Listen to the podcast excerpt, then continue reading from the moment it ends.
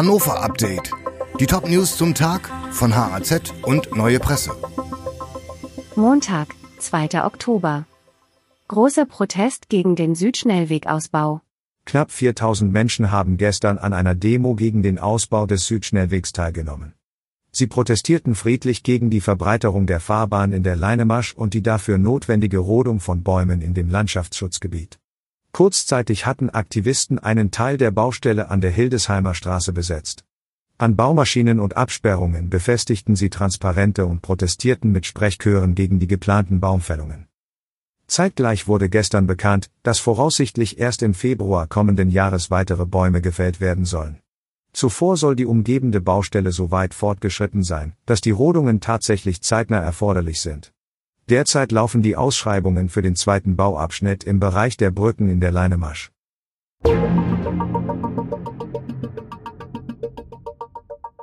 Welche Kultur können wir uns noch leisten? Theater in Finanznot. Inflation und Tarifsteigerungen bringen die niedersächsischen Theater in Existenznot. Ein neues Gutachten zur Zukunft des Theaters in Lüneburg offenbart, dass dem Haus jährlich eine Million Euro fehlen. In Hildesheim sind es gar knapp zwei Millionen. Am Staatstheater Hannover sieht es nicht viel besser aus. Wir machen uns große Sorgen um die nächsten Spielzeiten, sagt Schauspielintendantin Sonja Anders. Derzeit laufen die Verhandlungen zur Finanzierung der Theater im Land. Niedersachsen hat eine Erhöhung seiner Zuschüsse angekündigt. Es zeichnet sich aber ab, dass die Mittel nicht ausreichen könnten, um den Status quo zu erhalten. Höhere Preise für Kuchen im Café? Bäcker warnen vor Anhebung der Mehrwertsteuer.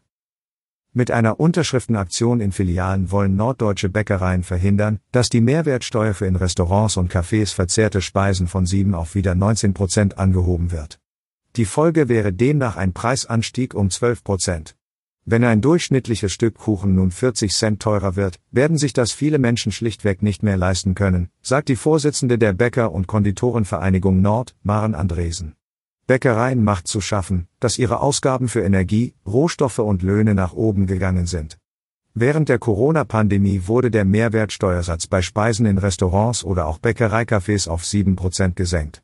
Wegen des Ukraine-Krieges und des Anstiegs der Energie- und Rohstoffkosten hat man die Regelung bis Ende 2023 verlängert.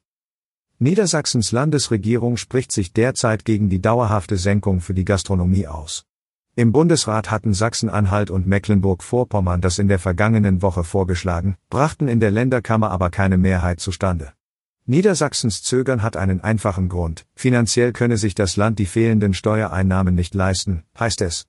Ein Sprecher von Finanzminister Gerald Heere sagte, der reduzierte Mehrwertsteuersatz würde Niedersachsen im kommenden Jahr 155 Millionen Euro an Steuereinnahmen kosten. Dieses Hannover-Update wurde maschinell vertont. Der Autor der Texte ist Michael Sobol. Alle weiteren Ereignisse und Entwicklungen zum Tag ständig aktuell unter haz.de und neuepresse.de.